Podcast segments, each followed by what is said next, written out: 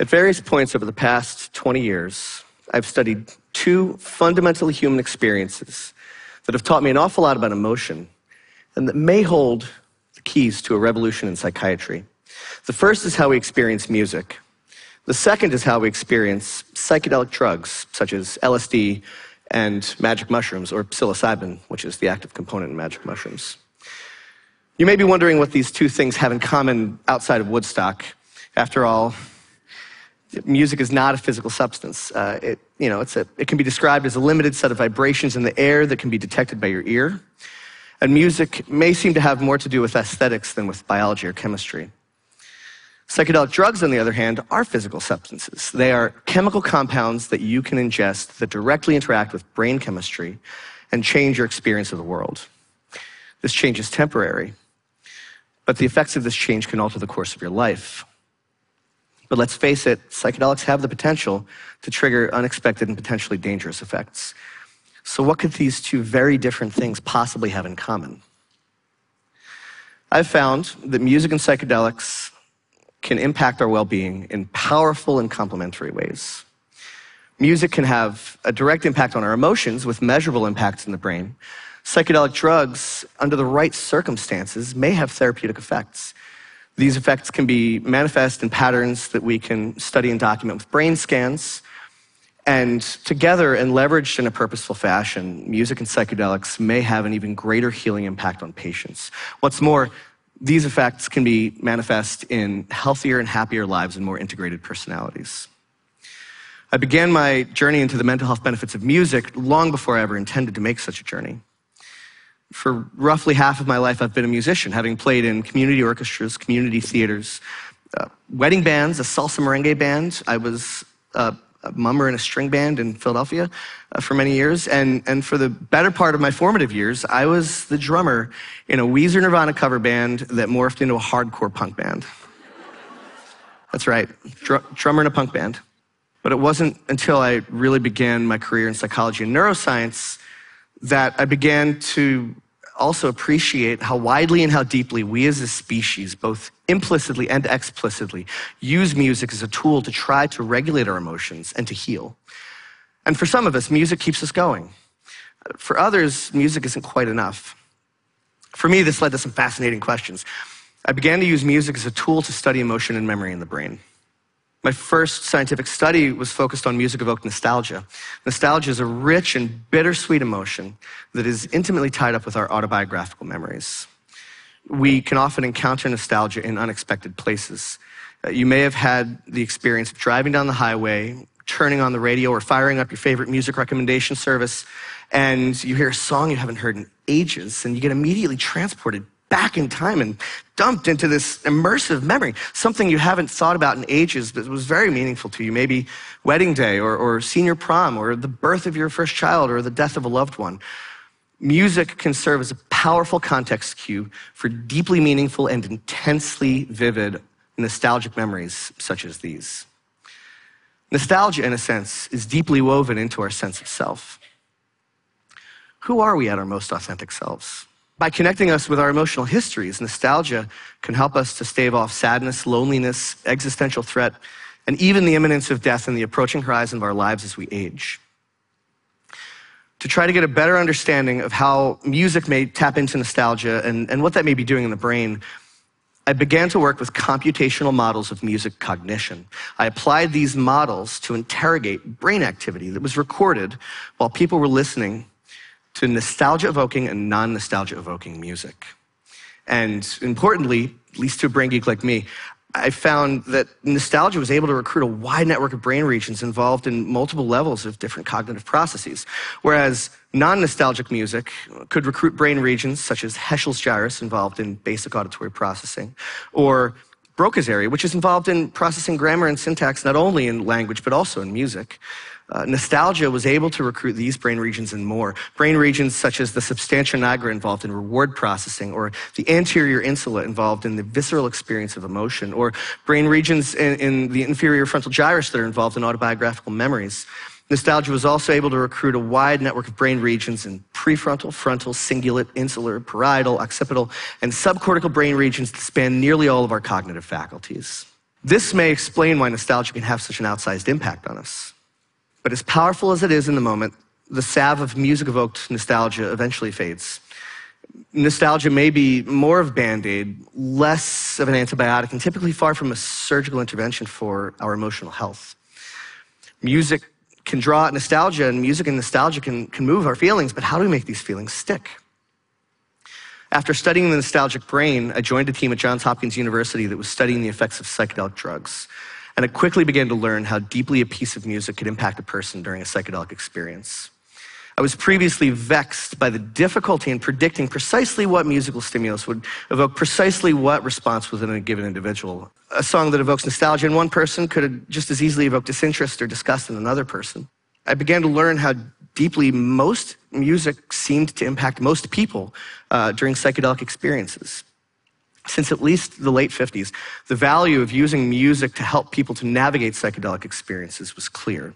We continue this tradition in our modern research, asking volunteers to listen to music uh, during the course of a psychedelic therapy session. And despite most people being mostly naive to the music that we play before they get into the sessions, after these sessions, our volunteers practically beg us for the playlists. And some of them report returning to the songs that were most impactful to them during their psychedelic experience, weeks, months, and even many years after the experience. Somehow, these songs can turn into touchstones that can rekindle the most powerful and impactful and insightful experiences that people encountered during their psychedelic sessions. Of course, I had to know what was going on here. I began to deploy my batteries of questionnaires and my carefully crafted experiments and my big fancy MRI machines to try to determine just what could be happening during these experiences that could explain the, the depth and impact uh, that people were encountering. Uh, at a basic psychological level, my colleagues and I determined that, for instance, LSD can increase positive emotions that are uniquely encountered during music listening. This may have relevance just by itself uh, for healthy individuals as well as people suffering from mood and substance use disorders. But what was happening in the brain? Earlier, we learned that the entire brain listens to nostalgic music when applying computational models of music cognition to interrogate brain activity that was recorded during music listening under the effects of LSD, we found that the entire brain was listening to music and psychedelics were turning up the gain. Where nostalgia could recruit brain regions involved in language, memory, and emotion, psychedelics were recruiting these brain regions at least twice as strongly. Brain regions such as uh, the thalamus that's involved in basic sensory processing, or the medial prefrontal cortex and the posterior cingulate cortex, which can be involved in memory and emotion and mental imagery. These brain regions were recruited up to four times as strongly during the effects of LSD than without LSD. Psychedelics turn the knob up to 11. Sensory information is more richly experienced in the brain. Emotions, memories, and mental imagery are supercharged. And it may be the wholesale and strong recruitment of a wide range of brain regions during these experiences uh, that is the necessary key to unlocking change that sets these drugs and these experiences apart from others. And the effects can be long lasting. In a study of healthy individuals, I demonstrated that a single high dose of psilocybin could reduce negative affect in volunteers for at least a week after psilocybin and increase positive affect for at least a month after a single high dose of psilocybin. The reduction in negative affect that we observed after psilocybin administration was accompanied by a reduction at one week after psilocybin in the response of a primitive brain region called the amygdala to emotional stimuli. In a separate study in patients with major depressive disorder, not only did we observe a substantial decrease in depression severity in most of our patients after two doses of psilocybin, but we also observed a reduction in the amygdala response to negative affective stimuli, specifically, one week after psilocybin.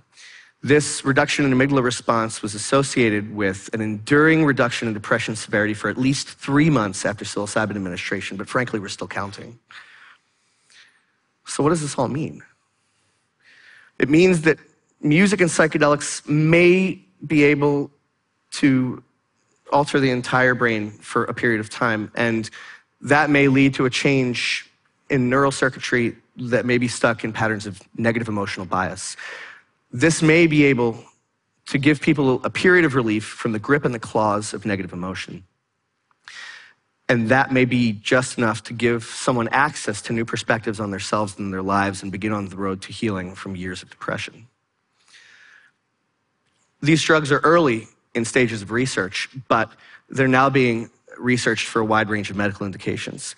Uh, there's evidence growing that psychedelics may be effective in helping to treat mood disorders such as major depressive disorder, treatment resistant depression, and the depression and anxiety that accompany a late stage cancer diagnosis. There's also evidence accumulating that psychedelics may be effective in helping to treat a wide range of substance use disorders, including smoking, drinking, and cocaine use. Additional studies are either being planned or are already underway to determine whether psychedelics may be effective in treating an even wider range of intractable disorders such as OCD, PTSD, opioid use disorder, and anorexia. At this point, it might be reasonable to take a step back and say, are psychedelics being sold as a panacea? And if so, we should be rightfully skeptical. Why should we expect such a small family of compounds to be so effective in treating such a wide range of disparate disorders? Here's a perspective we might consider. Some of these disorders share a common thread. At some level, mood disorders and substance use disorders involve negative affect and a disconnection from our most authentic selves. Psychedelics may break that mold. Psychedelics and music may represent a one two punch that can operate on psychological and neural processes such as negative affect that cut across and contribute to multiple disorders. It may be that targeting such transdiagnostic processes is what's necessary to really help people uh, to, to to develop the resources that they need to begin to recover from years of depression and substance use. They say you never get a second chance to make a first impression, and that may be true for psychedelic drugs. Uh, after all, no matter how much data come out for the potential uh, Uh, of, of, therapeutic effects of these drugs, there are still some who are stuck on the stigma from the 60s and 70s. Myths of the wildly addictive properties of these drugs, or myths of genetic abnormalities or birth defects after having been exposed to these drugs, or fears that people are going to lose their minds and go insane, or maybe even most pervasive is the sense that these effects are necessarily real and that they're a necessary outcome of having been exposed to these compounds. It may be time to change our thinking on that point. No one should expect psychedelic drugs to work for everyone. No one should expect psychedelic drugs to work for everything. They're powerful compounds that need to be administered under carefully controlled circumstances. And there are almost certainly people in this world for whom psychedelics are incredibly dangerous. But antibiotics administered to the wrong person under the wrong conditions can be incredibly dangerous, if not worse. But administered to the right person under the right conditions, antibiotics save lives. Administered to the right people under the right conditions, psychedelic drugs may save lives. It can often feel like it's impossible to, to heal our hearts and our minds and to grow. But I truly believe that we all have the resources within ourselves to do just that. The challenge is often identifying and connecting with those resources. And it may be that psychedelics and music can help people to do just that. Together, psychedelics and music may be able to open our minds to change and direct that change, reconnect us uh, with our most authentic selves, and allow us access to the things that really allow us to make meaning in this world and reconnect with our most authentic selves. Thank you.